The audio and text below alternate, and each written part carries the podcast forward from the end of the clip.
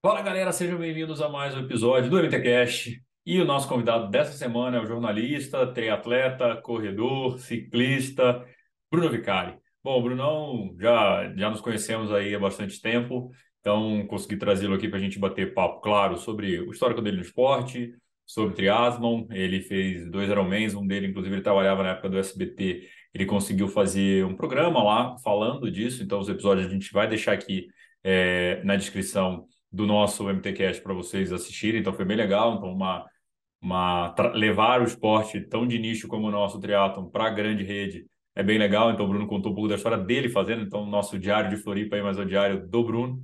Então, foi bem legal. Hoje está mais ciclista, então fez etapa, fez Giro de Itália, é um cara que é bastante fanático por bike. A gente conversou bastante sobre isso e também sobre a profissão de jornalista, né? Afinal, o Mundo Tri é uma mídia, o Mundo Tri nasceu como uma mídia, hoje não é só uma mídia mas a gente faz jornalismo aqui também, então nada como aprender os melhores do mercado, né? Bom, antes da gente seguir para o episódio, claro, falar dos nossos patrocinadores, a Dinami, que todo atleta merece uma experiência única, por isso que a Dinami é a marca de vinho dos atletas. Então, para a gente harmonizar com esse episódio, a gente trouxe um Ágonas, que é um Cabernet Franc de cor vermelho rubi intensa, com aromas delicados de frutas negras bem madura. Um vinho de boa estrutura com taninos aveludados.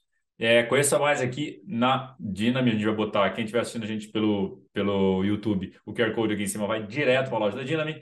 Hoje a gente vai deixar tudo aqui na descrição do episódio. A Gu, nossa parceira aí, acabamos de fazer uma festa fantástica em Floripa e a Gu junto conosco. Então, os mais consumidos do mundo e com descontaço de 15% no Mundo Tri, tá aqui embaixo também. E a Bike Fun, que é uma loja apaixonada pelo esporte, há mais de 10 anos aí no mercado com tudo de bike, trekking, corrida, hiking e triatlo. Então tem muito desconto legal lá. Desconto de 10%, só não vale para itens da OnCloud, beleza? Fala aqui, ó, da nova linha do Mundo Tri. Então estamos aqui de moletom, aproveitando esse frio aqui em São Paulo. Moletomzinho do Mundo Tri.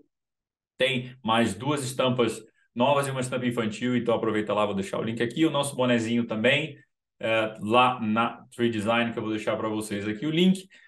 O link da nossa newsletter também, assine. E quem quiser todos os descontos, está no MT Descontos, eu vou deixar aqui embaixo para vocês, beleza? É isso, sem mais delongas, vamos para o episódio com Bruno Vicari.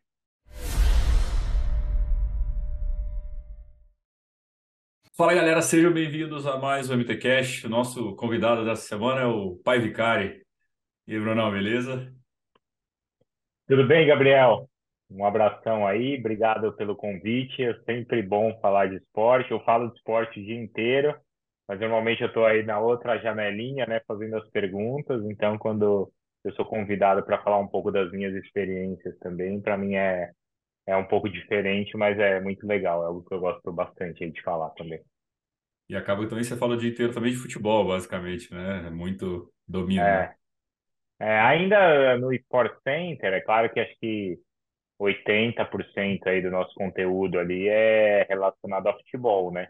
Pelo menos os grandes debates e, e as principais matérias são, né? Mas ainda do que no Sport Center é um programa que a gente ainda fala, ainda noticia bastante os outros esportes, né? Hoje, por exemplo, a gente falou além de futebol, a gente falou do, da reta final aí da NBA, dos playoffs, teve MotoGP também, a gente falou de tênis, então, são alguns eventos aí, sempre os principais eventos que a ESPN transmite, transmite a gente fala dentro do Sport Center. Então, tem assim, um monte de coisa, mas no Sport Center, assim, sempre tem tênis, sempre tem NBA ou NFL, e sempre tem automobilismo também. E, e ESPN... claro, que eventualmente tem as grandes Não. Hum. voltas também de ciclismo, né, que é um, um... a gente transmite também, a gente transmite as maratonas também, até agora com o Star Plus, né, que é a nossa uhum. plataforma de streaming, então a gente consegue ter um monte de coisa ao mesmo tempo. É, o, eu ia falar isso, né, do ciclismo, que é muito forte, né? A ESPN é uma das, das culpadas aí para o ciclismo crescer tanto no Brasil, né, cara? Que passa tudo. É, exato. As próprias majors também a gente transmite sempre, as principais, algumas até a gente cheguei a comentar, como eu já comentei provas de ciclismo, mas e não só majors, outras. A última maratona que eu comentei, por exemplo, lá foi a maratona de Estocolmo, nem é uma das mais badaladas, né? Mas é uma prova que a gente tem aí no nosso também no nosso nosso nosso no nosso menu todo. Uhum. Então até uma dica para quem está acompanhando a gente, às vezes a gente fala assim: "Ah, poxa, a TV não transmite essas provas, tal". Mas lá no Star Plus tem todas essas provas de ciclismo, mesmo as que não vão para a TV, ou as maratonas que não vão para a TV, a gente tem ali na abinha, assim, você escolhe o esporte, porque é o que a ESPN tem de direito de transmissão no mundo inteiro, a gente acaba tendo transmissão aqui também. Então, às vezes é algo que nem tem a narração em português, ou nem tem o comentário né, em português, muitas vezes as mais importantes a gente tem, mas às vezes são provas que a gente não leva para a grade da televisão, por uma questão de grade, né, de encaixar uhum. todos os eventos, mas ali no Star Plus transmite tudo. Então é uma, quem ainda não tem aí pode pode assinar porque vale a pena. É, eu vou, cara, eu adoro esporte, assino coisas por causa do esporte. Não né? Star Plus eu tô relutando, porque eu já tô pagando mais um monte de coisa, mas eu preciso, uhum. eu preciso colocar, cara, que eu não aguento mais não, não assistir e falar só tá no Star Plus. Putz, cara, peraí, tem que assinar essa é, é. é, porque imagina, jogo de futebol, por exemplo, vai. As ligas lá, você tem todos os jogos de todas as competições. E não são todos os jogos do Campeonato Espanhol que vão para TV. Lá uhum. tem, né? Ou tênis mesmo. Às vezes tênis quando tem lá um evento grande, um grande slam, vão todas as quadras lá. Então você pode escolher a janelinha que você quer lá. Ah, eu quero assistir a quadra tal. Porque normalmente a quadra que vai para a TV é da quadra principal, né? Uhum. A imagem que vai. Mas lá uhum. tem tem de todas as quadras, assim. Então vale a pena. Cara, já que a gente começou falando um pouco de jornalismo, assim, né, que é a tua profissão, como mudou, né, uhum. cara? Porque imagino que quando você começou para ser jornalista, repórter de foi ser repórter de campo, para chegar à notícia, e hoje a notícia vem de, como você falou, múltiplas câmeras e múltiplas plataformas, e como mudou, né, cara? É, às vezes, por exemplo, vai, eu comecei, eu esse ano eu estou completando 20 anos de profissão. Então, quando eu imagino que quando eu comecei, nem rede social tinha, né? Então, a notícia, muito ali, você tinha que apurar, né? Tudo, tudo, toda a informação você tinha que apurar, você tinha que ter o contato, você tinha que ir atrás. Hoje, muitas vezes, a informação sai direto ali da fonte, né? Uhum. Vou dar um exemplo, assim, hoje quando um jogador se contunde, muitas vezes você até consegue, vai antecipar ali e tal, mas muitas vezes a própria, a própria rede social do clube, no Twitter ou no Instagram, divulga, ah, fulano de tal teve uma lesão, assim, assim, assim. Então, para algumas, para algumas informações, esse caminho foi estreitado. Ah, quer dizer que não precisa mais do repórter, não precisa do jornalista, só seguir a rede social do clube ou seguir o meu jogador, o meu atleta preferido, que eu já vou ter as informações? Não, né?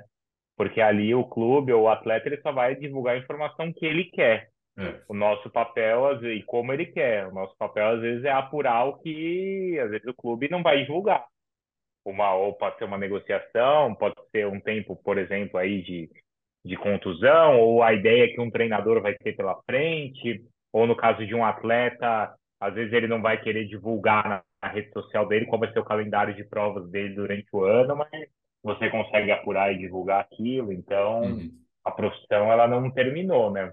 Pelo contrário, ela é, ela algumas alguma, alguns caminhos encurtaram, isso sem dúvida, mesmo para fazer uma entrevista, por exemplo, né? Hoje você é fácil você ter mais acesso assim aos atletas, mas a profissão ela não não terminou assim. As, as boas, as, os bons, o bom jornalismo sempre vai sobreviver.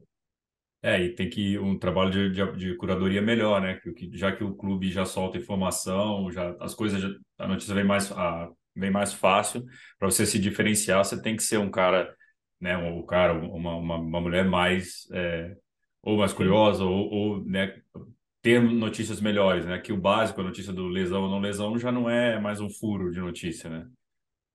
É, às vezes até pode ser que você em algumas horas antes você vai conseguir divulgar, mas isso também às vezes é até irrelevante, né? De quem deu primeiro tá, informação, às vezes é uma, hum. uma, uma questão pequena, né? Mas, de fato, quando você tem fonte, quando você consegue apurar, é outra história, né? Comigo mesmo aconteceu algo agora, recentemente, faz alguns meses. Eu consegui apurar uma informação que a seleção, que a CBF estava em contato com o Ancelotti para ser técnico da seleção brasileira. E aí eu confirmei, né? Uma pessoa me passou, confirmei com outra. E, e foi engraçado que as pessoas me falaram assim, ó, você vai, se você, né? Você apurou, tal, você tá certo, mas assim, saiba que vão, não vão confirmar essa negociação, né? Se você tá seguro, né? Se você conseguir checar, ninguém vai querer confirmar. E eu consegui checar com mais de uma pessoa e vi que a notícia era verdadeira, né? E aí, dito e feito, porque quando eu divulguei logo depois, a nota oficial da CBF na rede social era que não, que não tinha nada disso, que não era verdade e tal, né? Então, assim, se você ficar só na, na rede social, o hum. contato nunca vai ser confirmado. Mas eu consegui apurar que sim, que existiu ali a conversa, né? Essa história não terminou ainda, né? É. Pode ser que eles ainda se acertem, mas se você ficasse preso só ali na, na rede social ou na divulgação, né? Aí é aquilo que a gente fala, aí às vezes não é marketing, aí às vezes não é jornalismo, é marketing, né? É o marketing que divulga aquilo que você quer e o jornalismo às vezes apura aquilo que você não quer, né? E além disso, opinião, né? Opinião é uma coisa que também não foi substituída. Quando você é jornalista, você tem vivência, você tem alguma relevância no esporte, tem contatos, você consegue muitas vezes é, ter uma opinião forte sobre determinado assunto é, é, você também, opinião, claro, todo mundo vai ter, né? Isso aí você não precisa ser jornalista para ter opinião, cada um vai ter, vai ter a sua. Mas no nosso caso, a nossa formação é que a gente sabe o impacto daquilo, é como tratar aquele caso, como ter responsabilidade no que você vai falar. Qualquer um hoje com rede social pode falar o que quiser.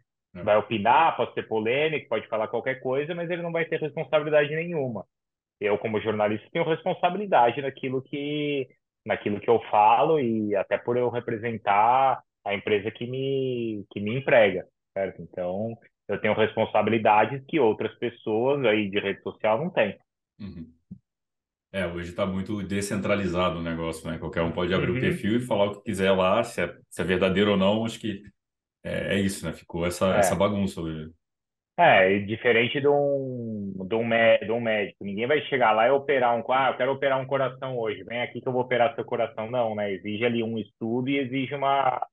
Né, uma, né, uma, um estudo mesmo, e a capacidade da pessoa em realizar aquela profissão. Ninguém vai construir um prédio. Você precisa ser engenheiro e existe. Uhum é, todo o estudo para aquilo. No caso do jornalismo também. Ah, tudo bem, qualquer um pode entrar, opinar uma coisa e falar, tá, mas espera aí, eu tenho uma responsabilidade, eu sei a consequência que aquilo vai, vai, vai causar, eu sei como apurar aquilo e como ser correto na, na maneira como eu vou passar aquela informação. Tem saudade ainda de estar no, em clube de futebol, tá repórter de campo, assim, tá lá mais no dia a dia, ou você gosta mais dessa fase atual? Não, eu, é, assim, quando você está no dia a dia, assim, tudo é fase, tudo tem benefícios e tem, e tem, né, é, outras coisas que são desgastantes. Tem gente que, cara, fica a vida inteira e vive isso ali do campo, do jogo, e é de fato muito legal, sabe? Isso faz muito parte da profissão. Mas é, é desgastante, de fato você não vai ter a sua rotina e dificilmente você vai estar em uma zona de conforto ali, né? Porque você está cada dia no estádio, você vai tomar chuva, você vai fazer viagem longa e tudo mais. E isso é muito legal, né? Porque isso te dá muita vivência, te dá muita experiência e te dá contato com as pessoas. Às vezes, quando você está só no estúdio, como é o meu caso agora, você se distancia um pouco e perde um pouco desse contato, né?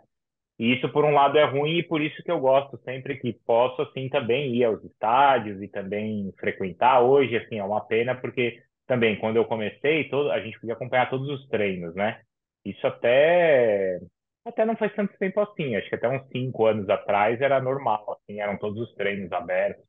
Quatro, cinco anos, né? Então era comum, você só precisava ver o dia que era o treino de um time e você ia lá, né? E acompanhava e tinha contato com os jogadores, com os técnicos, com o pessoal de comissão técnica e tudo mais, né? Isso sem contar nos jogos, né? É, só que isso mudou na época da pandemia, né? Os clubes se fecharam muito, é, muitos técnicos de fora também passaram né, a, comandar equipes aqui, e isso fez com que eles trouxessem um pouco da cultura deles para cá, que era nunca ter treino aberto, porque antigamente era assim, né? Você tinha semana ali de treino, você tinha os treinos sempre abertos e, eventualmente, um treino da semana, que era mais assim, eles fechavam, né? Uhum. O que é normal também, eu entendo, cara. Imagina uhum. a gente aí que corre, que pedala, imagina ter um monte de gente ali, né, te assistindo, assim, você também não tá à vontade para treinar, né? E no nosso caso, a gente é atleta amador. Imagina o cara que é profissional e é É. de um esporte coletivo, onde discussões acontecem e é um esporte contra outra, contra sempre um adversário que não pode exatamente saber o que você está planejando ali para a partida, né? Mas então era mais normal, era sempre normal estar aberto. Eu sinto um pouco de falta desse dia a dia, mas eu não sinto tanto porque sempre que eu posso eu estou nesses ambientes, né, para para tentar me aproximar e sem dúvida faz diferença. Quando você está ali no lugar, não só para você assistir ao, ao evento, mas para você conversar com as pessoas, é, tá, traz diferença naquilo que a gente estava falando, né, que é a minha a informação e a e você passa a ter uma opinião diferente do que você viu ali. O, uma, uma das coisas, eu tava até brincando, né, antes da gente começar a gravar, que o, o Giro, o Giro do Vicário, né, cara, o teu, teu podcast, é, eu, eu copiei o teu microfone, que você me falou qual microfone você comprou, era tudo, peguei a lista lá que você mandou e, e comprei. E você tem boa. vontade de voltar com ele, cara? Como é que tá esse projeto do... Você podia Ah, também. a parte, né? Aham, Aí depois mudou, né? Na ESPN teve uma mudança também. Você foi para dentro, o Giro Vicário foi para dentro da ESPN. Como é que ficou isso? sim. A gente estava dentro da plataforma ali da É. ESPN também. Aliás, os conteúdos todos eles continuam disponíveis aí, né? O Ah, legal. quiser ouvir aí alguns grandes atletas também, né? Não só tem gente do futebol, legal, muita gente do futebol, mas tem vários aí triatletas, tem ciclista, tem nadador, tem grandes nomes e a ideia ali era sempre tem judoca, tem corredor, era sempre ouvir, assim, aprender com as histórias desses grandes atletas, né? Não só do Brasil, mas de fora do Brasil. Tem muita gente legal também, Uhum. grandes ciclistas de fora e os caras aqui do Brasil também. Até alguns caras do passado que a gente não, que a gente, assim, até não valoriza como deveria valorizar e é meu papel valorizar, né? Meu papel como imprensa. Tipo Joaquim Cruz, cara, o que esses caras têm de história, o que esses caras fizeram e tantos outros, né? A Magic Paula. Nossa, foram. Acho que deve ter. Não lembro agora exatamente quantos episódios, mas deve ter uns 70 episódios, assim. Tem muita gente grande ali com boas histórias. E agora a gente está também, depois de uma reforma, fazendo. Passou a fazer também na ESPN, produzir alguns conteúdos lá. Então, de repente, por temporada, aí pode ser que eu volte, sim, e faça algumas coisas, de repente, até pro Agora a gente vai entrar eh, em um ano aí da Olimpíada, de repente pode ser legal aí retomar também. É algo que eu sempre gostei muito de fazer, assim, então tá nos planos, sem dúvida. E, e eu, eu, eu lembro que você gravou, cara, com o Javier Gomes. Foi, foi legal, ouviu do Javier. Sim, Teve o sim. ciclista Caruso, não foi? O Damiano Caruso, não? Ah, ó, ciclista, assim, lá de fora, eu entrevistei o Damiano Caruso, que foi vice-campeão na época ali do Giro de Itália, mas eu entrevistei o Alberto Contador, que, pô, né, enorme. Eu entrevistei o Damiano Cunego, que também já venceu o Giro de Itália. Eu entrevistei o Tony Colbrelli, quando ele venceu a, a Paris-Roubaix. É, entrevistei o Javier Gomes, como você falou. Então, esses são os nomes vai, internacionais, assim, né? alguns dos nomes internacionais que eu, eu passei ali. Então, muita gente da, é, do ciclismo e alguns também aí do triatlo. O, Além dos cara, caras eu, brasileiros, né? Todos aí é, também que são, eu vi bastante. legais. Teve Ana Marcela, teve Mamute, teve a galera, né, também. Teve o Bruno Fratos, teve Ana Marcela, teve o Alisson Mamute, teve. Ah, cara, Daniel Nascimento, maratonista. Nossa, tanta gente que. Eu entrevistei o, o Chester da natação, também o Nicolas Santos, Thiago Pereira, da natação tem bastante gente também. Tem a Poliana Kimoto, enfim, tem bastante gente, grandes, grandes nomes aí. Eu, Do tá, futebol, como eu falei, tem muita gente, tem é, tipo Zico, Alex, William, que tá na Inglaterra, tem, tem uma galera aí. o, eu encontrei o Mamute, cara, no, teve uma prova de triatlo capixaba de ferro. O Mamute é ali da Uhum, região de Guarapari. Aí ele tava lá na uhum, prova e Mamute não dá pra, não dá para, ele tava lá assistindo, né? E não dá sim. disfarçar, né? O Mamute daquele tamanho todo, o cara é- realmente é gigante. E vou Ah, e ele tem uma puta cabeça. São os caras que acho que são muito diferentes, assim, do, aqui no, no Brasil, assim, né? Como é o Alisson Mamute, é uma pena que são, seja um pouco, assim, pouco espaço que ele tem, porque primeiro é um cara que, bom, é campeão olímpico, né? Então isso aí bastaria para justificar qualquer coisa. Qualquer coisa. Mas ele foi um cara que viveu aí, vive, né, entre os melhores do mundo no esporte dele há mais de 10 anos. Muito E a cabeça dele é fantástica, assim, né? Como ele enxerga o esporte. E aí não só ele, né? Eu acho que tem, tem, tem alguns caras, assim, que eu aprendi a admirar muito nesse sentido também, a respeitar muito nesse sentido.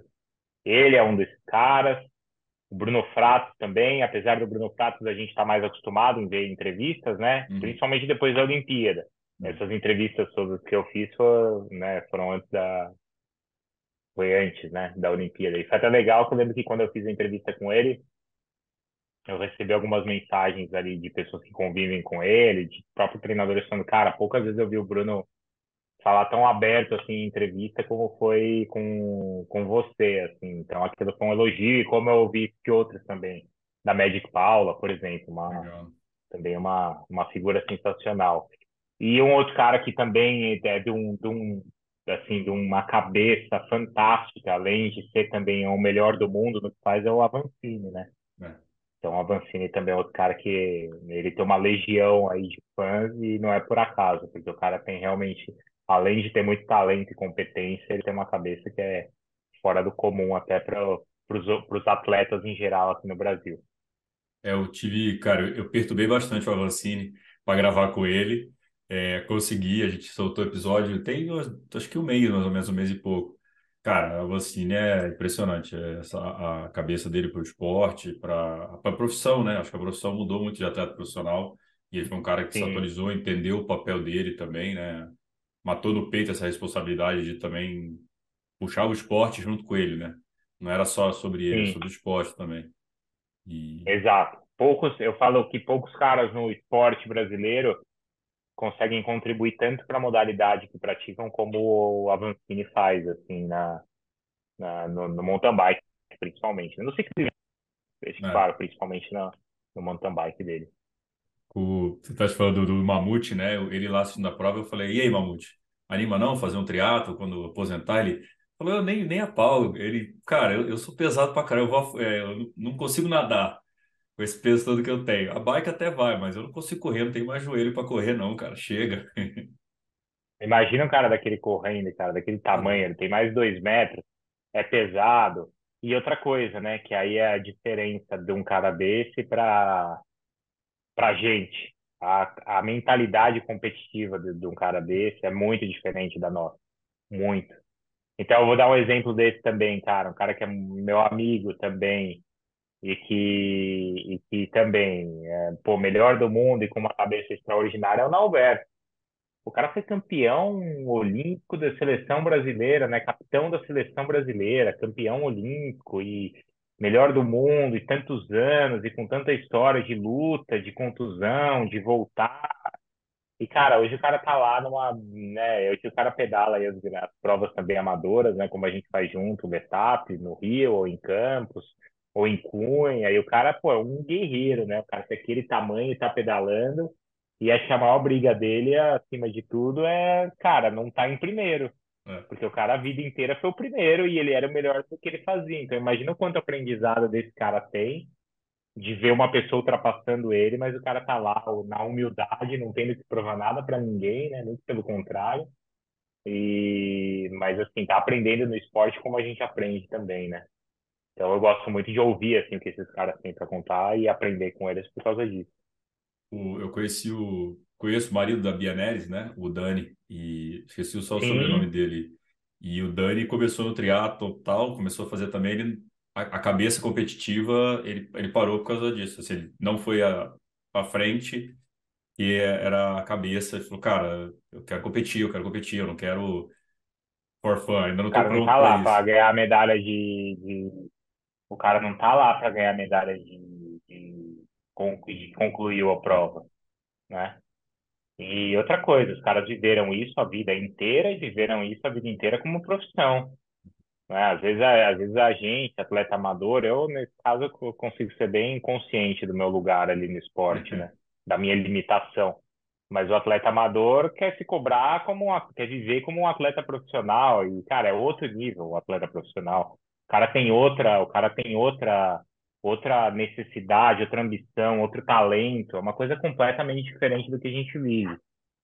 Eu até brinco, até conversando com eles, às vezes o cara fala, ah, porque você sabe também e tal, porque, cara, eu não sei, porque eu, quando eu não tô afim, eu não vou.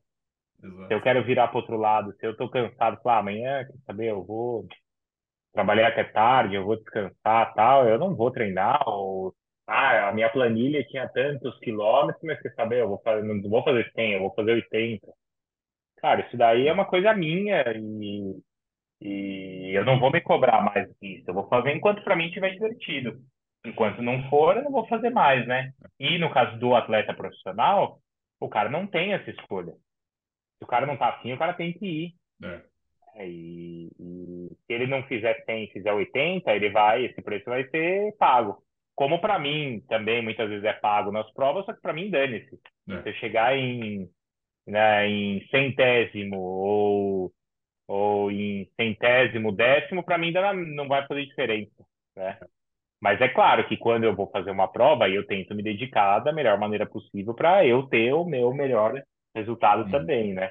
Não é que eu faço quando, ah, não, não tô afim. Não, normal, eu, normalmente eu sempre tô afim também de treinar, de competir, eu também gosto, mas eu faço isso porque eu gosto. E no caso desses caras, é pior ainda, porque se por algum motivo o cara não vai ou ele perde o treino, ele tem uma, uma, um conflito psicológico que é muito duro, que é assim, cara, eu não tô indo, mas o meu adversário tá, né? Então esse é o tipo de noia que eu acho que o atleta amador não precisa ter, que o atleta profissional tem, e é como eu brinco com eles, eu tenho a parte boa do esporte, que é ir me divertir. Tudo bem que eu não tenho a parte maravilhosa que esses caras têm de estar numa Olimpíada, né? De, de ganhar o que os caras ganham, né? De, de conquistas, isso aí eu não tenho e nunca vou ter, né? Não porque eu não tenho o talento que esses caras têm, mas por isso que quando esses caras conseguem ser, ser atleta profissional, o fato só de ser atleta profissional e competitivo já, já é muito mérito e eles merecem aí tudo que eles têm, tem, e tem que ter o nosso respeito aí, sem dúvida. Cara, você tocou num ponto que é um, um ponto que eu defendo muito aqui no mundo trina, de, do atleta profissional, né? Acho que falou de forma de ídolo, né? Formação de ídolo. E uma das coisas que eu sempre. A gente, bom, já se conhece há algum tempo, não tinha nem uhum. o, o mundo trina nessa história ainda, era só o jogo justo. E quando eu entrei, eu falei, cara, para mim, o atleta profissional é, não existe ídolo, senão é, no, no, existe esporte ser ídolo e o ídolo é o atleta profissional. E hum. como mídia, eu sou obrigado, assim, eu acho que também tenho a obrigação de contar essa história, não só de quem vive hoje, né, mas quem foi lá atrás, quem foi Leandro Macedo, né, que foi o Manzan, é, história. E por que que tu acha, assim, na sua opinião, que o Brasil é tão tão ruim de lembrar dos ídolos, assim, de é que é, é cobrança é. excessiva? O que que você acha, assim? Acho que não tem resposta é, certa, né? Mas é, é... é, na, na verdade, eu acho que a gente é, é um pouco da nossa cultura em geral, assim, né? De não valorizar muito o nosso passado, nossa, a nossa história, né? Vai, vou dar um exemplo. Eu moro aqui num bairro onde tem um monte de casinha antiga e às vezes o cara faz uma reforma na casinha antiga para pôr um paredão branco assim na frente, né? Tipo, uma coisa simples, mas que sim, a gente não valoriza o passado, né? Quando que para, sei lá, às vezes para o comércio dele poderia ser a mesma casinha, só que só, né, a uhum. fachada mantida e só restaurado por dentro, reformado por dentro, né? Então acho que esse é um problema geral da gente não valorizar muito nosso nosso passado. Talvez isso passe nessa questão dos atletas também, né? Da gente às vezes a gente não valoriza nem quem tá, quem é um atleta atual. A gente, eu gosto até de brincar que o brasileiro não gosta de esporte, né? O brasileiro gosta de ganhar. Então, se tem um cara ganhando ali na ginástica, o cara tá lá, né? Se tem o cara ganhando no, na Fórmula 1, o brasileiro tá. Se tem o cara ganhando no, na vagas abertas, o brasileiro gosta de estar tá lá ganhando na farra, né? Mas, de uma maneira geral, no esporte, às vezes o cara acaba não valorizando. É, acho que o atleta atual, quanto mais os caras do passado, que são vencedores. É, uma das coisas, cara, que você falou, eu vi acho que uma frase também, o Marcelo Barreto falou isso há um pouco tempo também, algo parecido, assim, que o brasileiro gosta de, de ganhar e é que é essa cultura, porque eu, eu lembro, cara, eu sou muito fã do Barrichello E a galera acha, não acha o Barrichello, fica aquelas piadinhas, o Barrichello ser lento e tal. Pô, o cara foi duas vezes vice-campeão do mundo, é, ficou no alto rendi, altíssimo rendimento, quase 20 anos. É, ainda corre, né? Tipo, foi campeão da Stock Car agora, acho que é a segunda vez, segunda vez que ele é campeão. É. É, e mesmo assim, tipo, tudo bem que o cara teve a, o peso de substituir talvez o maior ídolo que a gente teve no transcendeu o esporte, né? Mas é impressionante como como é a coisa é, é rápida e, e a galera esquece, né, do, do, das coisas. Acho que o, o americano você vê muito, né? Você falou da NBA, você vê tem sempre uma homenagem. É, ah, esse aqui bateu o ponto do, sei lá, do Kareem do Jabbar, esse aqui fez, esse aqui. tem sempre Sim. um ele sempre faz esse paralelo com alguém do passado ali, sempre homenageia, acho que parece que a história fica mais viva ali, não sei. Ah, e os caras são respeitados, assim, por todos, né? Um cara desse chega num, num lugar, as coisas né? É. O lugar para para receber um cara tratado realmente como um herói, né? Esse é uma e aí é engraçado, sim, engraçado não, né? Mas é curioso porque isso não é não é só dos outros esportes, né? A gente não tá falando só do da natação, do, mas às vezes no futebol, né? Muitos atletas que são muitos ex-jogadores, eles falam que às vezes eles chegam no clube lá onde estão e não são tão respeitados como deveriam, né? Às vezes o cara tem 500 jogos em um clube, ganhou não sei quantos campeonatos, e o cara às vezes vai entrar ali no clube, o cara é barrado na, na, na porta, assim, né? Ou não tem um ingresso garantido para ele ver o jogo. Então, eu acho que é isso. É, é muito mais da nossa cultura, acho que geral, ou nossa falta de cultura, né, geral, do que de um determinado esporte ou com, né, com, com um determinado atleta.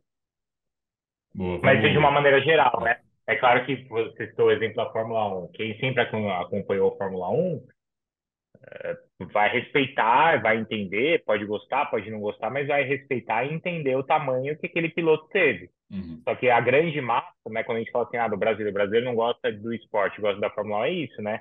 Aí o brasileiro queria que, no caso, o Rubinho fosse o novo Senna, né? E se o cara não ganhou três títulos mundiais, ele não, né, ele não, não é idolatrado como, como outro foi, né? E não sei hoje também como é que o Senna seria, né? Tomara que, né? Como o melhor exemplo de tudo é o Pelé. Tudo que o Pelé fez e ele era ironizado aqui no Brasil. Ah, o Pelé só fala besteira, o Pelé é isso, aquilo, caramba.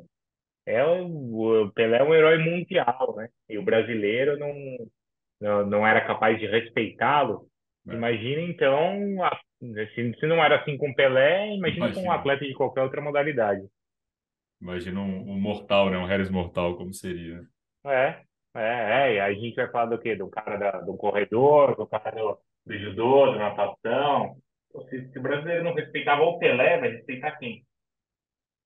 Boa, não, é legal ouvir essa, essas visões, assim, que eu também concordo, e eu sou meio, meio geek, assim, meio nerd, de ficar estudando a história, do, trazer a história do teatro, trazer as coisas, é, e é isso, né? O, o esporte só está onde está hoje, é o ciclismo, puta, só está onde está hoje por causa de, de, de, ídolos, por causa de problemas também. No caso do doping, também mudou o esporte por um outro, né?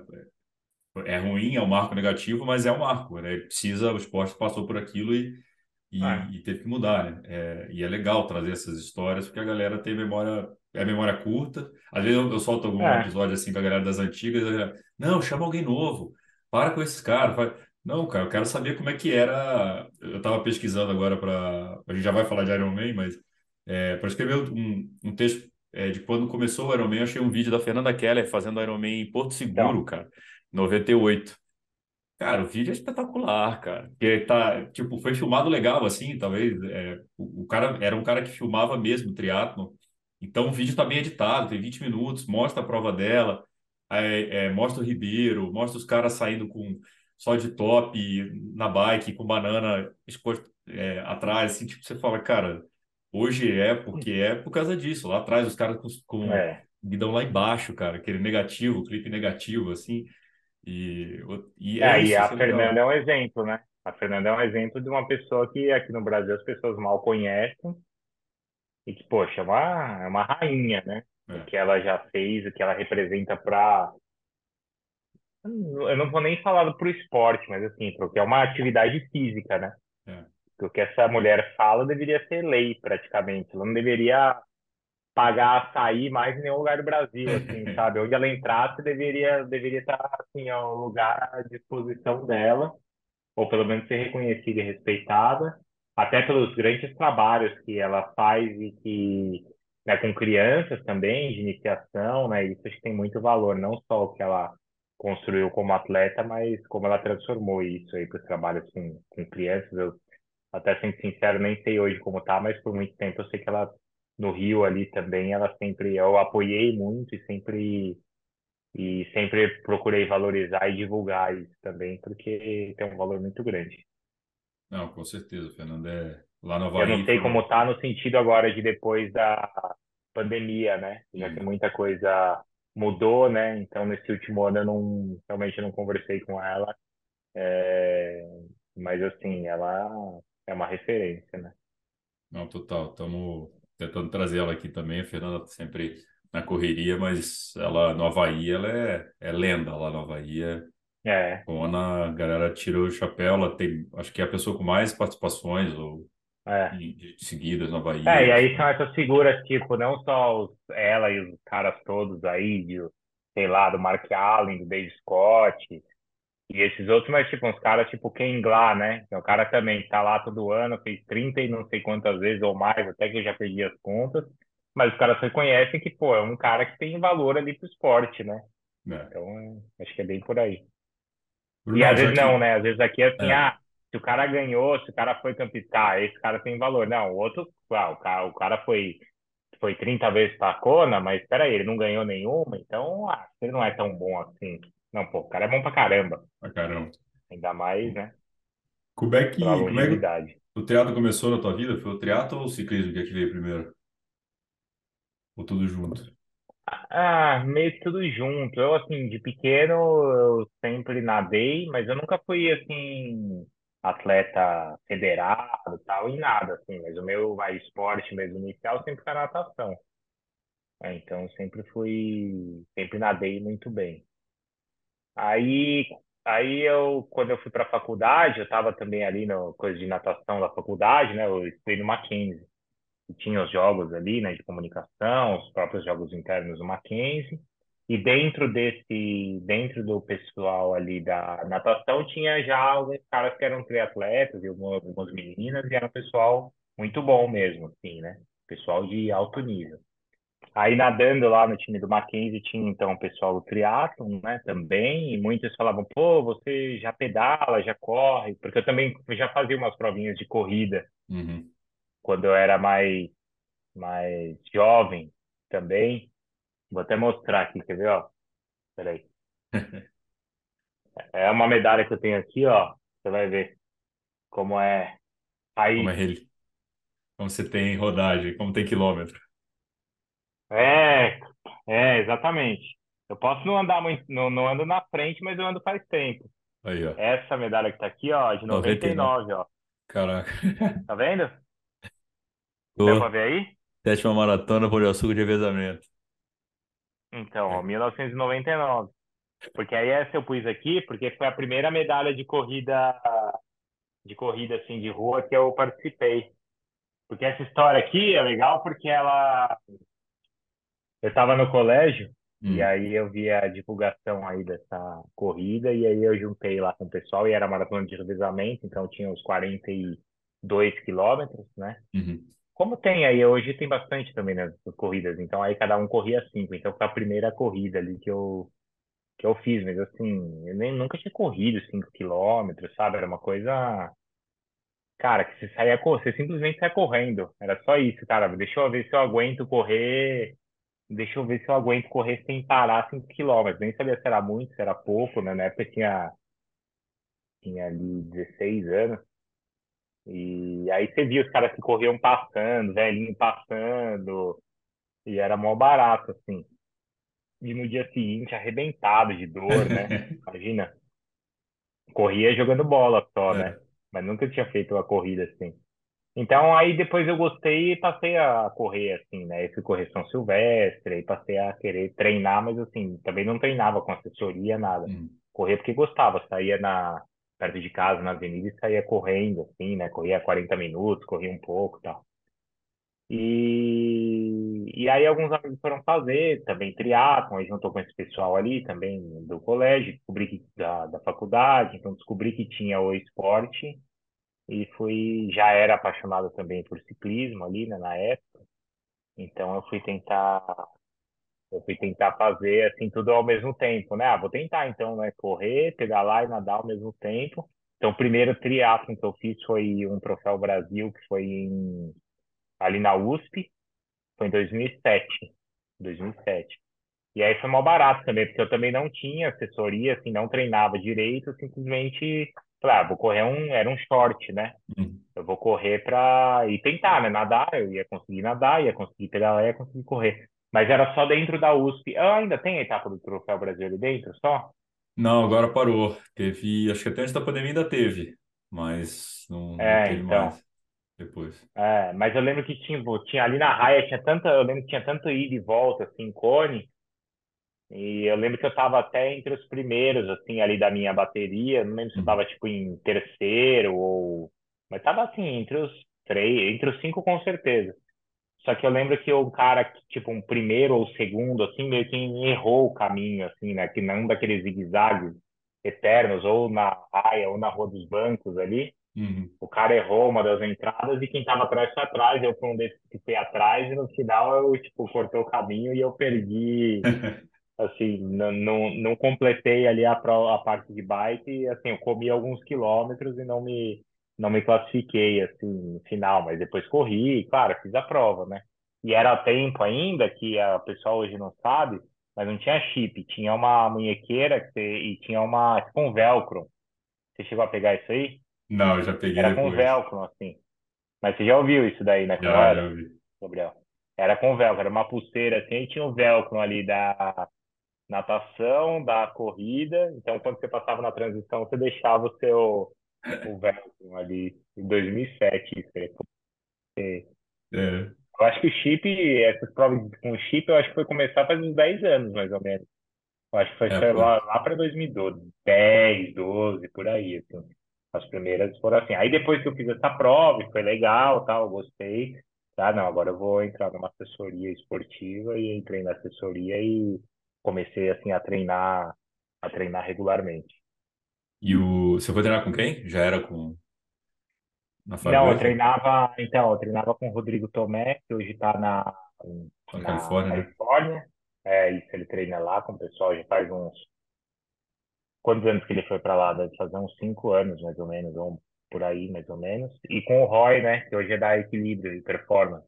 Uhum. Então, eles juntos eram professores da Limiar, assessoria que ainda tem, né, assessoria esportiva do Rodrigo Tabei. E o próprio Duda Blay, né, que treina com o pessoal no Pinheiros. Então, eram esses os, era com essa, eram esses os professores, assim. Mas mais com o Roy, com o Tomé, que eram meus amigos. E com o Duda também, que eu treinei muito tempo ali na USP, principalmente, né, no, madrugadas ali, então era o Duda que puxava o treino. Então foram com eles, assim, né?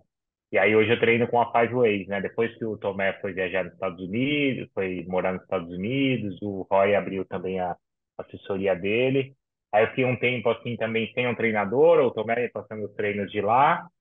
E aí quando eu comecei a fazer as provas de ciclismo aqui mais que né, quis ter uma planilha mais regular, assim, um pessoal para treinar e pedalar aqui. Aí eu comecei a treinar com o Ronaldo Martinelli, da Five Performance, e que também era um cara que desde essa época ali, de 2010, 2011, 12, eu sempre já conhecia ali do circuito também, já era um amigo, não treinava com ele, mas já era um amigo. Até porque depois, durante um tempo, acho que o Roy foi trabalhar com ele também, então eu já, eu já conhecia ele aí há muito tempo também. E o, o teu primeiro Iron foi aquele que você filmou para o SBT ou não? Já era o segundo? Não, o primeiro Iron que eu fiz foi em 2009, na, na, Cali- na Califórnia, na Flórida. Foi em Panama City. Ainda tem, né? Ainda tem Uhum. esse Ironman lá. Mas também, foi assim, você vê o que eu te falei. Eu comecei a treinar em 2007 e aí em 2009 eu já fui fazer o Iron. E porque assim, a galera que treinava comigo já era uma galera já mais experiente, que já tinha feito até outros Irons ou um monte de maratona. Eu, na época, nunca tinha corrido maratona. Uhum. por exemplo, né? Então, eu acho que como muita gente faz hoje é um erro, foi um erro também que eu cometi de meio que se empolgar e já querer fazer um Ironman. Isso que ainda a gente está falando aqui que eu ainda fiquei treinando dois anos, né? É. Até, até fazer, né? Ainda é bastante. Hoje tem gente que começa no triatlon para fazer o Ironman, né? Não foi o meu caso, não comecei no triatlon para fazer o Ironman. Como eu te falei, eu ficava fazendo essas É. provinhas aqui de, de short, de distância olímpica, né? Até fazer um meio e depois fazer o, o Iron. Mas assim, eu ainda acho que foi pouco, assim, eu deveria ter feito mais meios, né? Corrido até acho que maratonas para até me aventurar aí no Iron. Então, foi meio que no impulso, assim, no embalo. Foram dois anos de treino, mas se eu tivesse mais consciência, acho que eu teria feito feito outras provas maiores, assim, antes de encarar o Iron. Ah, e até uma época também que 2009. não tinha tanta prova, né, cara? A gente não tinha tanto meio, né? A gente tinha um meio, Uh-uh. era Pirassununga, que era o clássico, e o CD da Pô3 em Penha, né, mais ou menos. Só tinha de Penha e eu fiz em Penha. Então, Pirassununga era o long distance, né? É, E, e o 70.3 era em Penha. Depois, se eu não me engano, foi em Brasília também, mais ou menos na mesma época, acho que um pouco depois, né? Mas naquela época era só em Penha. E assim, também era tudo muito diferente, né? Apesar de não fazer tanto, faz, mas não faz tanto tempo assim, não tinha nem essa coisa de medidor de potência, né? Na, na, na bike não tinha, era no Capai mesmo ali, né? E, e mesmo os treinos de corrida, né? Era um pouco, era, era um pouco diferente, assim, né? Sim. Era bem diferente, né? De como você treinava e avaliava tudo. Mas eu, é, como eu falei, assim, eu fiz porque eu sempre gostei. A minha rotina também foi sempre difícil para ser, para conseguir treinar, para ser competitiva. Eu nunca fui esse cara que tinha, né? Quando eu, eu treinava e fazia os irons, ou mesmo 70.3 ali, a galera ia porque tinha essa coisa da vaga, né? Ainda tem hoje, né? Ah, porque tem que pegar vaga, tal. Naquela época, eu acho até que nem era tão concorrido. Eu lembro que quando eu fiz 70.3 em Penha, eu fui mal pra caramba, a primeira vez que eu tinha feito também, mas a vaga foi rolando, rolando, rolando, até ficou em mim, assim. Só que eu nem imaginava, nem sabia o que era ir pra... Na época era em Clearwater, É. o, Hum, o Vegas, né? Mundial, né? É, podia até ter pego vaga, até peguei ali, né? Mas podia ter, né, confirmado, ter ido viajar, mas na época nem era tão irrelevante pra mim, porque eu nunca tive eu tive assim essa performance, sabe? Eu sempre fiz dentro da minha, Uhum. sempre quis fazer o meu melhor, claro. Adoraria também andar lá na frente, estar disputando as primeiras posições. Em uma provinha ou outra até já cheguei a subir no pódio, assim, mas foi sempre é, é algo raro assim na minha na minha carreira aí de atleta amador. E esse do SBT, até falar pra galera, né, que eu, eu, eu, eu acho que eu conheci você através desse negócio do SBT, do SBT É, tem esse lá. documentário e dá pra ver ainda no tem no YouTube. É só colocar lá SBT Repórter Iron Man. Era uma coisa que também ainda não é o esporte, hoje não seja um esporte popular, né? Mas É. eu acho que hoje as pessoas talvez até conheçam, assim, mesmo quem não é. É que a gente está falando aqui, quem está ouvindo, vive nesse meio, né, nessa bolha que você acha que todo mundo faz isso.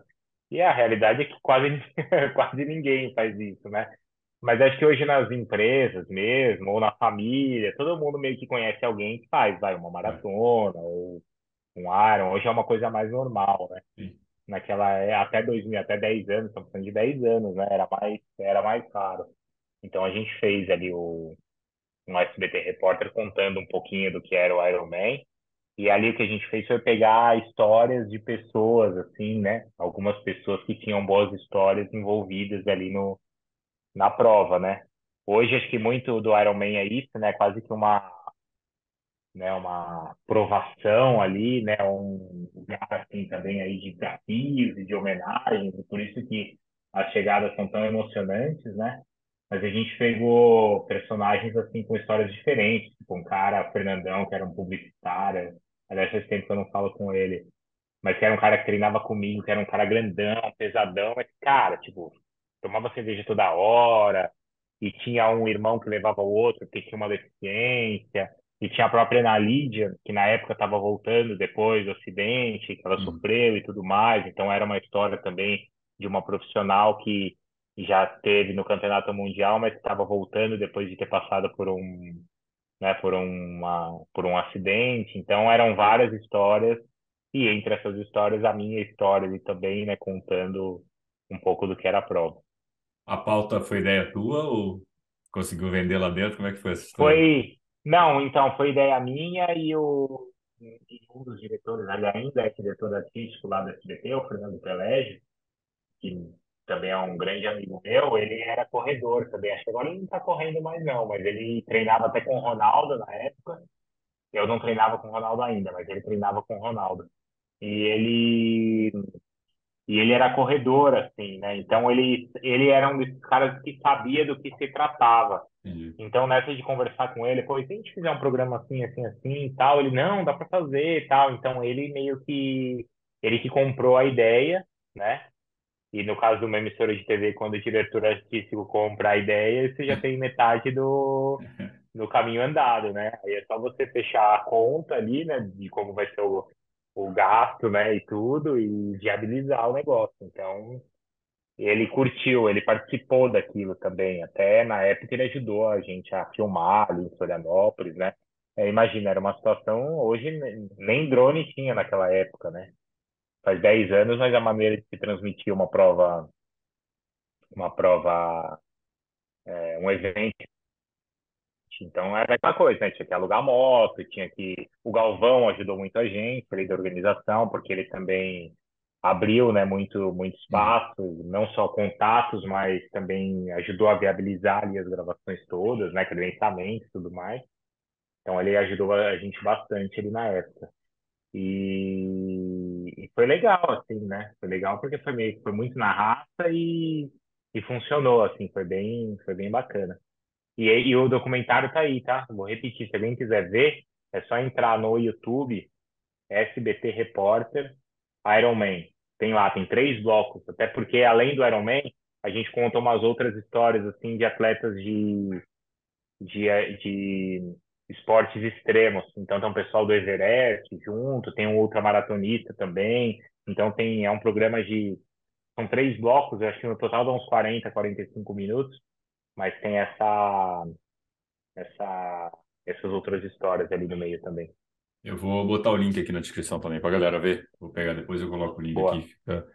Galera, mas era, era legal. Foi a primeira vez que eu vi, falou, oh, esse cara aí e tal, e depois de te, se conhecer pessoalmente, mas é legal, cara, assim, de ver. É, é o que você falou, o esporte pouca gente faz, e aí tá no, no SBT, assim, tá na mídia é, grande, né? Numa, na TV aberta, né? Não, exato, é, tem uma TV aberta que aí é um mundo totalmente diferente, né? É um mundo que é diferente do mundo do, do mundo da ESPN, é um mundo Hum. diferente do que é o nosso mundo, o mundo aqui do podcast do Mundo Tri, porque aí atinge muita gente. E eu lembro que, assim, muita gente na, ah, tipo, na rua mesmo, assim, gente que veio falar comigo, assim, sabe, que não conhecia o esporte, não sabia, mas, claro, na hora de contar a história ali, eu lembro que fica aquela coisa assim, pô, o Bruno vai conseguir terminar ou não, É. né? Aí eu lembro que um dia eu tava almoçando, aí eu vi um garçom, assim, conversando comigo, pô, você não tava lá no, no SBT fazendo aquele Iron Man e tal, né, prova, você é, tal. Ele falou, cara, eu não, não, não vi até o final, e aí, você conseguiu fazer e tal, cara veio comigo, assim, então foi... E é isso, atinge um público que não, esse É. público que de fato não conhecia o, o, o esporte, assim. Mas é isso, né? Tem que estar também embalado com essas histórias, tem que ter essa, essa, essa narrativa toda para também, né, atrair a pessoa que não está só ligada no esporte. Se você faz um documentário desse, do pace, da potência e tal, cara, isso aí, isso aí a gente, isso aí é o pessoal do esporte que quer saber. Ali, para você atingir o grande público, você tem que, né, contar as histórias que estão que estão envolvidas ali. E, e hoje, como é que tá o, o, o Vicário triatleta? Hoje é mais ciclista? Como é que tá essa? É, tá vivendo, tá vivendo das glórias passadas. Não, eu não, esse ano não fiz nenhuma prova de triatlon. É, apesar de eu estar sempre nadando, pedalando, correndo, nadando agora menos até, porque a piscina do clube aqui está reformando, está fechada. Depois do, do carnaval, fecharam a piscina do clube para uma reforma geral. E vamos ver se até o verão ela está pronta. Então, eu de fato não estou nadando. É, mas a última prova que eu fiz foi o 70.3 de São Paulo no ano passado. Então vai, também não faz tanto tempo assim. É. E é uma distância que é aquilo, né, cara? Uma distância legal porque você realmente precisa é, se dedicar para fazer, né? Para fazer bem feito, como eu queria fazer e como eu consegui fazer dentro do meu do, do plano que eu tinha ali para a prova, deu tudo certo, foi a condição perfeita, o dia perfeito, tudo funcionou. Então foi muito bom. É, e para esse ano eu não, não me inscrevi em nada, assim. Às vezes quando eu vejo o pessoal postando, pô, teve aqui o Troféu Brasil, ou teve o Tribay, cara, morro de vontade, assim, de fazer, mas aí eu penso assim, cara, mas como é que eu teria encaixado tudo isso? E É. aí eu falo, é, tudo bem também, vai, quem sabe mais pra frente aí eu volto. É, e, Mas esse ano eu não tenho nada programado, né? não, e o ciclismo cresceu muito no Brasil, né, cara? Com as provas, né, o Letap Ah, aqui, agora tem o Giro de Itália também aqui, né? uhum, Então tem, bo- tem boas ofertas, né, de, de provas, né? Agora. Não, eu, é, eu fiz já esse ano o Letap, agora nesse mês vou fazer o Letap no Rio também. Eu fiz o giro, então eu tenho feito essas provinhas assim. Teve uma época que, cara, era quase toda, quase todo final de semana. Teve uma época que eu não estava conseguindo pedalar muito, não estava conseguindo fazer as provas de triatlon. Acho que isso depois ali de, de eu ter feito o Iron de 2012, lá para 2013, 14, por aí. Cara, era quase todo final de semana eu estava em corrida, assim, quase toda. Toda corrida tinha em São Paulo eu ia. Agora eu tirei o pé também, porque, cara, eu tô trabalhando muito, aí chega no final de semana eu também quero, eu quero, tipo, às vezes dormir até um pouco mais. Não é não é nem dormir até mais tarde, porque dormir tarde não, não é um problema pra mim, mas, ah, tipo, não, não me preocupar, assim, tanto com, Uhum, com os eventos, né? Mas eu, esse ano acho que prova de corrida eu fiz uma só, não foi, não foram muitas, foi uma só, em Campinas ainda. Vou fazer uma outra agora, agora essa semana aqui. Então, vai, antes tudo bem. Antes eu estava todo final de semana em uma prova de corrida. Agora eu tenho mais, hum, mais treinado e aí eu uhum, escolho assim, vai, imagina uns dois eventos legais por semestre para fazer bem feito, entendeu? Então é o que eu, eu tô, tenho feito menos quantidade, mas aí eu escolho assim e vou e tenho a meta como eu fiz em uhum. já fiz o Letap de Cunha e fiz o Giro, foram duas provas grandes no primeiro semestre, vou ter uma outra agora no Rio. E aí, pro segundo semestre, tem o Letap Brasil também, quem sabe eu encaixe uma outra, como ano passado eu encaixei, né? O 70.3 de São Paulo e o, e o Letap também. É, acho que esse ano vai no mesmo dia, cara, as duas. É mesmo? Acho que era no mesmo dia as duas, infelizmente. É, acho que bateu o calendário. É, eu lembro que no ano passado foi tipo, deu uma duas semanas de diferença, assim. Eu lembro que eu fiz o Letap, o Iron, aí eu nem estava treinando especificamente pro Letap, mas eu fui lá e fiz a prova bem, né? Quando você tá com volume de treino de um é. 70.3, fazer o Letap, por mais que, claro, tem uma dificuldade de ser uma prova, o 70.3 aqui é totalmente ali na marginal, né? 90 quilômetros no plano. Planinho. Lá são 100 quilômetros na subida, é bem diferente, mas ah, você tá com bagagem, volume de treino, então fiz bem, assim, me diverti. O, e dá, e dá pra, dá pra dosar também, né, cara? Ciclismo você vai aprendendo a dosar. Tipo, você sabe quando você, você já tá com a bagagem pra saber, cara, dá pra eu ir arrebentar a prova inteira ou, cara, do jeito que eu tô é melhor só ir no Ah, passinho e tá bom. meu, eu já quebrei muito, eu já quebrei muito na vida, em tudo que foi prova. Então, você sabe, você se conhece, entendeu? Exato, eu já sofri demais em tudo que foi prova. Já sofri em prova de corrida, já sofri em prova de triatlon, já sofri em prova de ciclismo. Então, eu sei exatamente, eh, eu Quanto que sei dói, né? exatamente o meu quanto que dói sei o meu limite. Porque, claro, eu, eu sofri porque, cara, eu queria ali dar meu máximo e queria sair num, num ritmo forte, kamikaze, até porque eu estava treinado e estava afim daquilo naquele Uhum, momento. Hoje, como eu já sei também da minha limitação e sei que no dia seguinte eu também tenho que estar inteiro, né? Você vai, vai tendo maturidade, né? é. Cara, não vai ser ganhando 10 minutos no letap e, ou arriscando uma semana de trabalho, se não mais, né? Porque o ciclismo também tem, você tem um risco aí de, É. de repente, sofrer um acidente que é muito grande, né? Eu não posso comprometer meses do meu trabalho para ganhar cinco minutos numa prova. Então é algo que de fato, de fato, de fato eu não eu não faço, né? Mas eu procuro assim me divertir e procuro fazer sempre assim. Eu também não sou daqueles caras, sabe, Gabriel? Ah, Não, eu faço, ah, não, agora eu não tô fazendo nada e, tipo, largo de tudo. Não, quando eu tô falando que desde 2007 eu tô no esporte, né, nesse esporte, cara, tô desde 2007 treinando. Praticamente ali todo dia.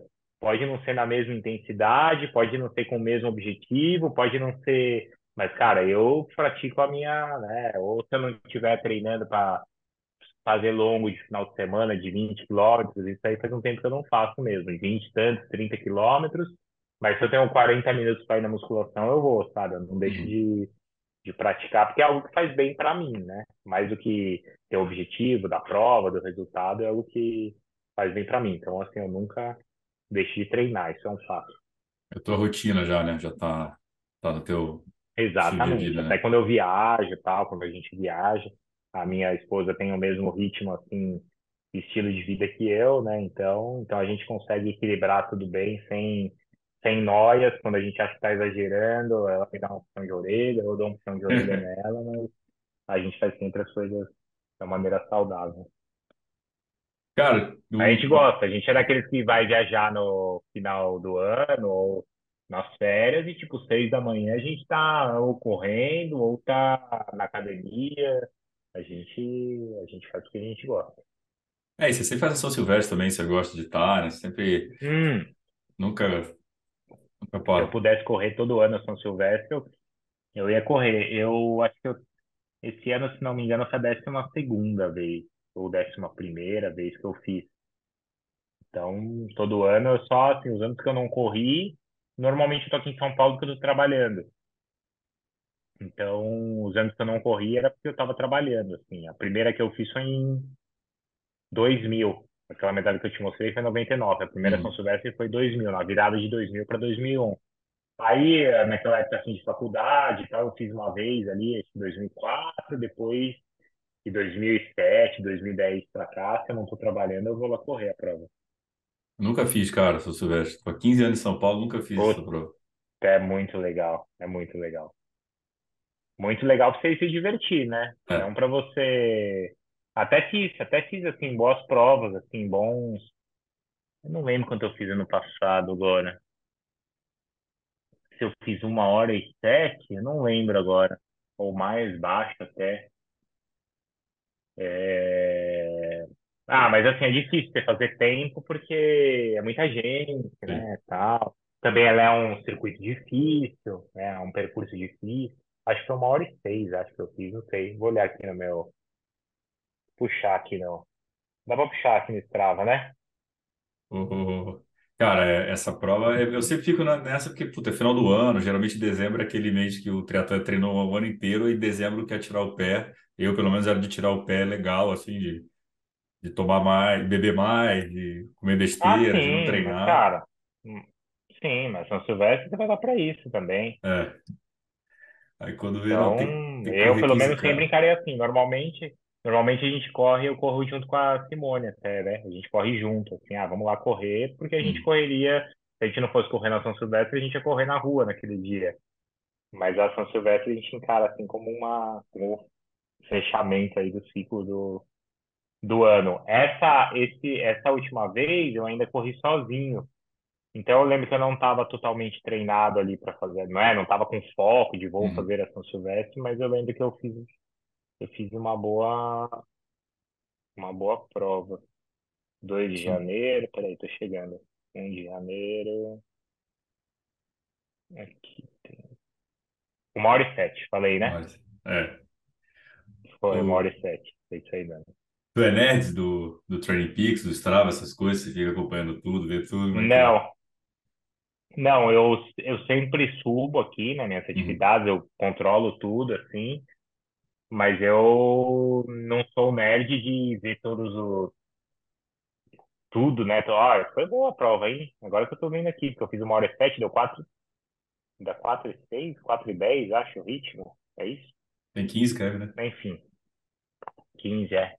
É, Não, eu, eu gosto, sim, Uhum, eu acho que tem muitas funcionalidades ali que são legais, é, mas eu sei que tem muita gente que é mais que sabe todas as manhas ali, ou que tá muito mais presa é naquilo. Mas assim, tem muita funcionalidade ali que é legal. Eu gosto muito de ver no final do ano todas as minhas atividades, sabe? O quanto eu consegui evoluir, eu acho que isso é legal.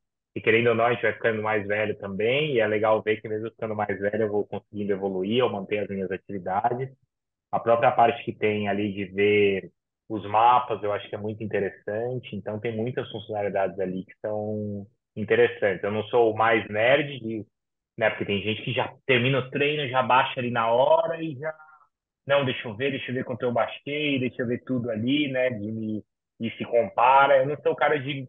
Eu não sou o cara de me comparar, mas eu sou o cara que gosta de registrar, de ter Uhum. tudo registrado ali. Entendeu? O- Mas com potência, essas coisas também você O fica. pessoal pode me seguir. O pessoal pode me seguir É, lá também, no Strava. é ele mesmo, é o real, não é o, não é o... É real, real, real oficial. E tá no Zwift E também, aí, né? quem entrar lá e ver, quem entrar ali e ver, vai ver que o que eu tô falando aqui é verdade, que todo dia tem um treininho meu lá. Pode ser uma corridinha leve, beleza, pode ser até de 40 minutos, de uma hora, ou pode ser o treino no Zwift, ou pode ser, às vezes, de sábado, que eu gosto de fazer um treino mais longo, mas todos, todo, todo dia vai ter treininho lá. E Zwift, né? Durante a semana, Zwift também, né? É, agora, é, você sabe que agora, nesses últimos meses, eu até voltei a pedalar bastante, assim, na rua durante a semana. Algo, assim, quando eu comecei não tinha, né? O Zwift eu até tinha, mas eu nem pedalava no rolo. Então era aquilo de toda terça e quinta tá em, Na USP. tá na USP, madrugada e tal. Acontece que os horários passaram a ser mais limitados, né? É. É, no meu caso, também é muito difícil, e é algo que o Zwift facilita muito.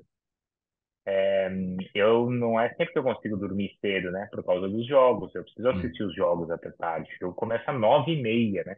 é foda. Cara, para um, alguém que quer ir treinar às cinco da manhã, o ideal seria nove e meia você tá indo dormir, né? É. Dez horas.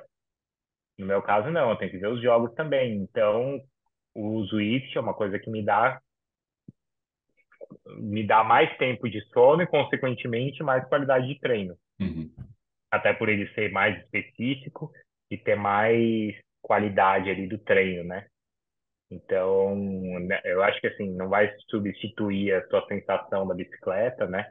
A própria maneira de você dirigir a bicicleta é algo que eu É. que eu não tenho tão aprimorado por causa disso, né? Mas pelo menos ali, é até engraçado que eu não estou fazendo tanto treino de corrida, mas os treinos ali no Zwift são tão bons, assim, são tão é, programados, específicos, que eu consigo correr bem, é, correr bem graças àqueles treinos, assim, né? É. Ser tão programados direitinho, né? O controle é mais fácil ali, sem dúvida.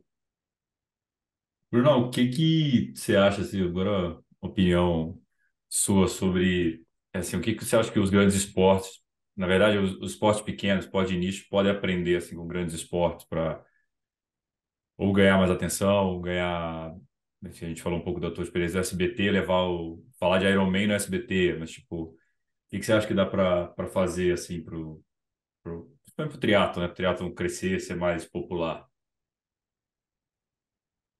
Eu acho que, hum, ó, eu acho que a interatividade é uma coisa que é bacana. É, hoje as pessoas elas não querem só, mesmo, isso é um exemplo muito claro e real, assim, no futebol, serve para a Fórmula 1 também. As pessoas não querem só assistir, mas elas normalmente elas estão assistindo aos eventos e com né, o Uhum. telefone na mão e interagindo com o evento, né?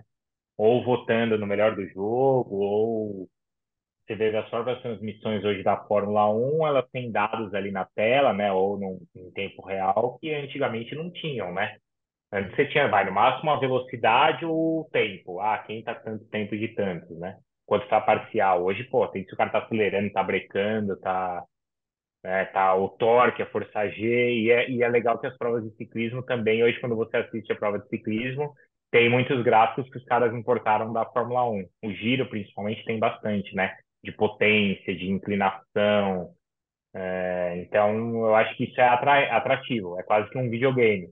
As próprias transmissões do futebol, hoje a gente tem a transmissão é, tradicional, mas mesmo dentro do, do Star Plus, como eu te falei, eventualmente a gente tem em grandes jogos uma transmissão alternativa que mostra o jogo como se fosse um videogame. Então, além de ter várias câmeras diferentes, né, uma transmissão multicam, ele traz dados ali em tempo real, que são dados que parecem do videogame.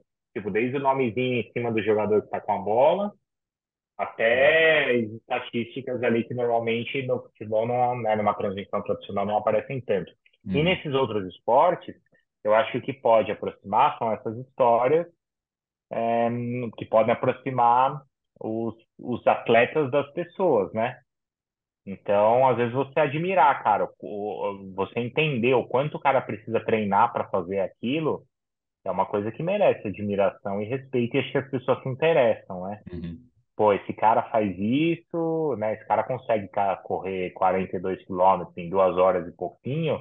Olha o quanto o cara treina, olha que além do cara treinar, o cara também tem aqui a família, né? Então, acho que essas, essas grandes histórias, os grandes personagens, eles podem sustentar esse, esses outros esportes, né?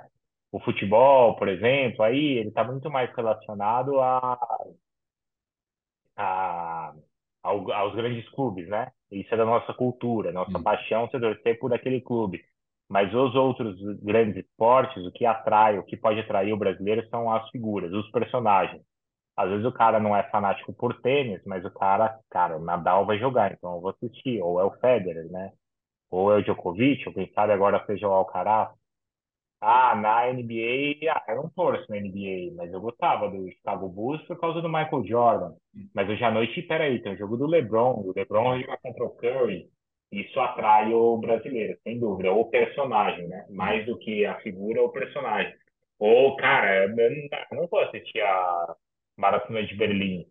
Mas peraí, é o Kipchoge que vai correr e o cara pode correr uma maratona mais de duas horas. Será que um cara vai conseguir correr a maratona assim? Então vou assistir. Então acho que os personagens eles, eles podem ser fortes. Legal. Vou roubar isso pro mundo trilha, então só tô. pode roubar, põe a figura ali do. Será que fulano de tal vai. Foca no personagem, mais é. do que na, na, na prova em si, foca no personagem. E isso serve para o atleta, né? Se o atleta conseguir vender bem, ou na verdade contar bem a história dele, né?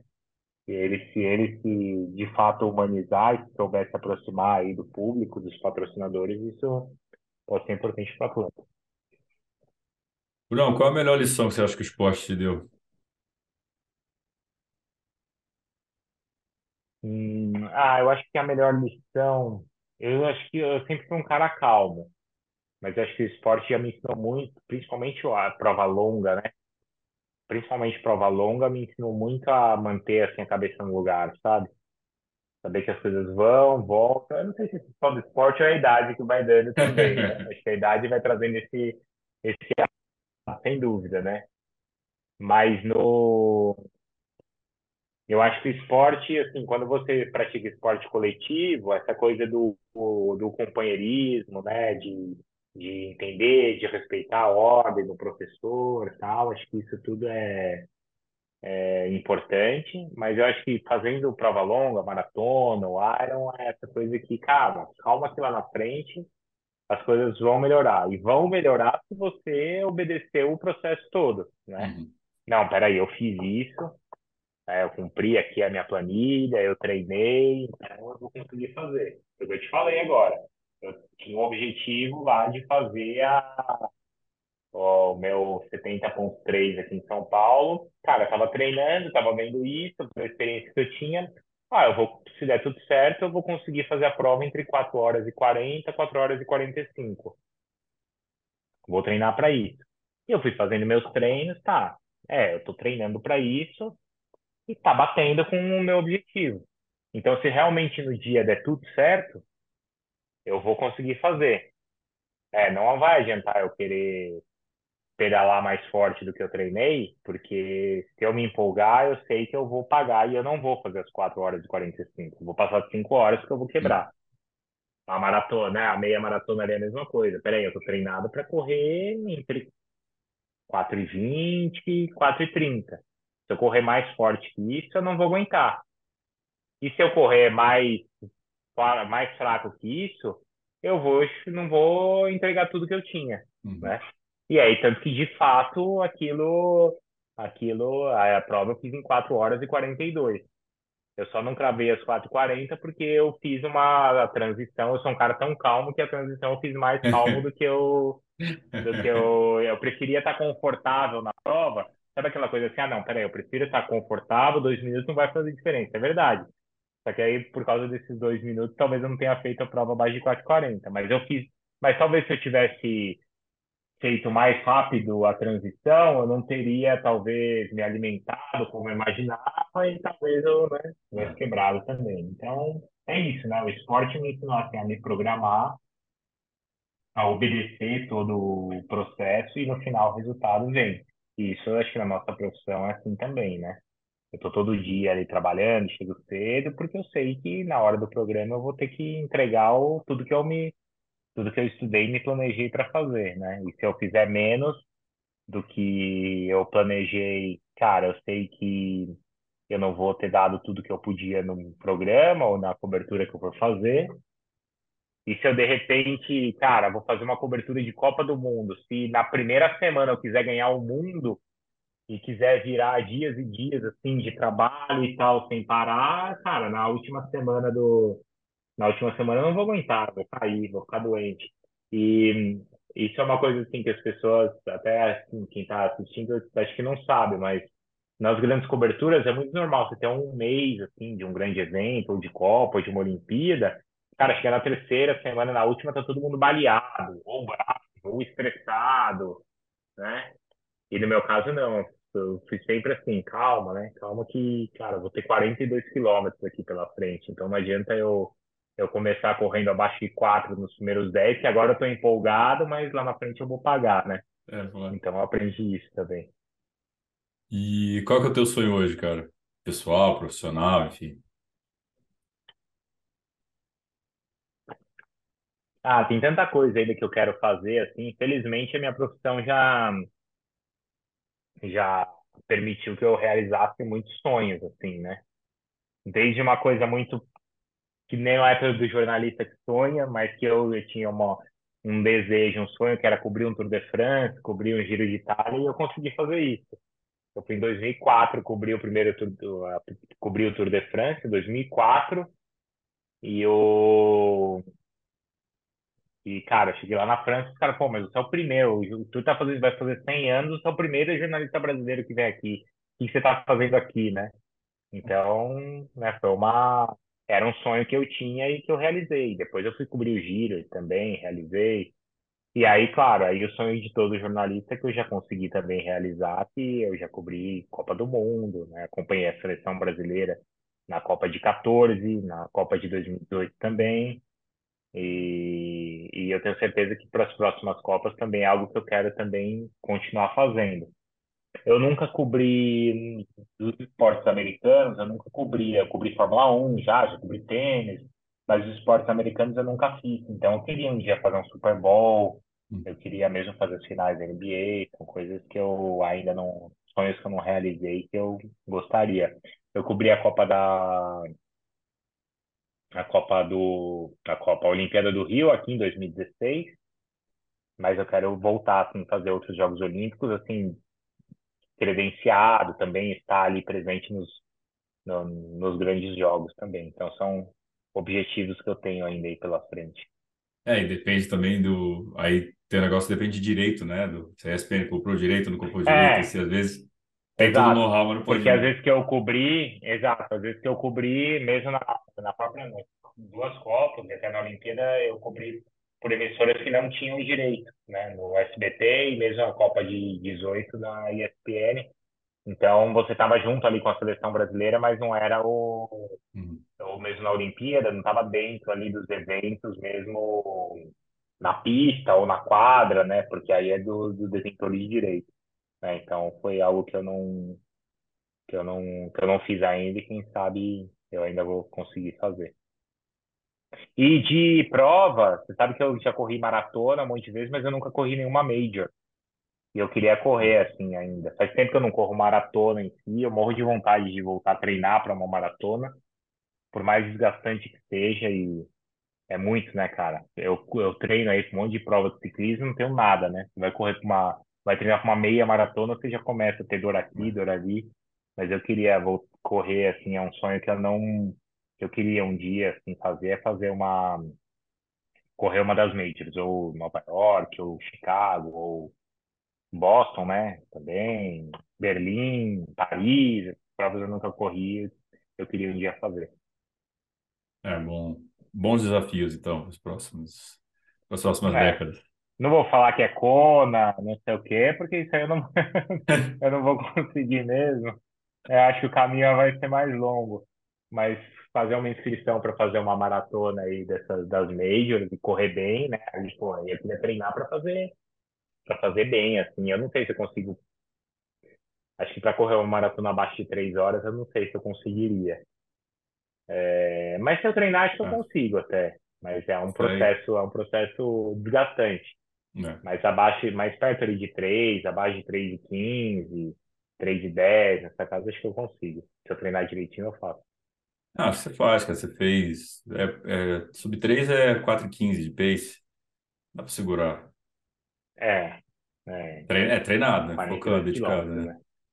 É, eu já fiz, eu já fiz meia para baixo de uma hora e meia. Eu já fiz, 1.27, aí eu já fiz. Mas maratona, que eu fiz só aqui em São Paulo, tirando os do Iron, né? Eu fiz três vezes aqui em São Paulo e fiz três e, três e trinta. Ah, essa maratona aqui duas foram é daqui. infernal. É, então, Eu é fiz agora. É Nossa. difícil. É, então, não, nas outras eu quebrei, nas outras foi esse aprendizado. Já quebrei nessas outras aí. E aí, indo, cada plaquinha de quilômetro passa 40. Aí, de repente, começa a passar cada 5, de repente, 6, aí, de repente, não dá para chegar, né? E aí demora, demora pra caramba. Mas aí, às vezes, eu corria, assim, a, a, a 4 horas, sabe? Também não é que eu quebrei, que não cheguei, não, mas, assim, para quem ia fazer 3, ia fazer 4 horas, você quebra, né? É porque É. Brunão, te agradecer, cara, pelo papo. Deu aqui uma hora, uma hora e vinte já de papo. É, brigadaço, valeu aí, bom que deu certo. Porta sempre aberta para você ir no Mundo Tri. Quando quiser cobrir prova de triatlo também, avisa aí que eu te dou a credencial, eu te credencio. ah, boa. Bom, obrigado a você. Pô, sempre bacana, como eu te contar aí um pouquinho da minha experiência. Espero que as pessoas tenham gostado também, né? Que muita gente tenha curtido, curta e que tenha conhecido um pouco mais também aí do meu, do meu trabalho. Pode me seguir aí nas minhas redes também, no Bruno Vicari, tanto no Instagram quanto no Twitter. É só me procurar lá, no Strava também, claro. Procurar e a gente vai vão acompanhar também os meus treinos, das e do meu trabalho aí, principalmente. Fechou. Valeu, galera. Esse foi o Tá MTCast com bom? o Pai Vicari. Valeu, até a próxima.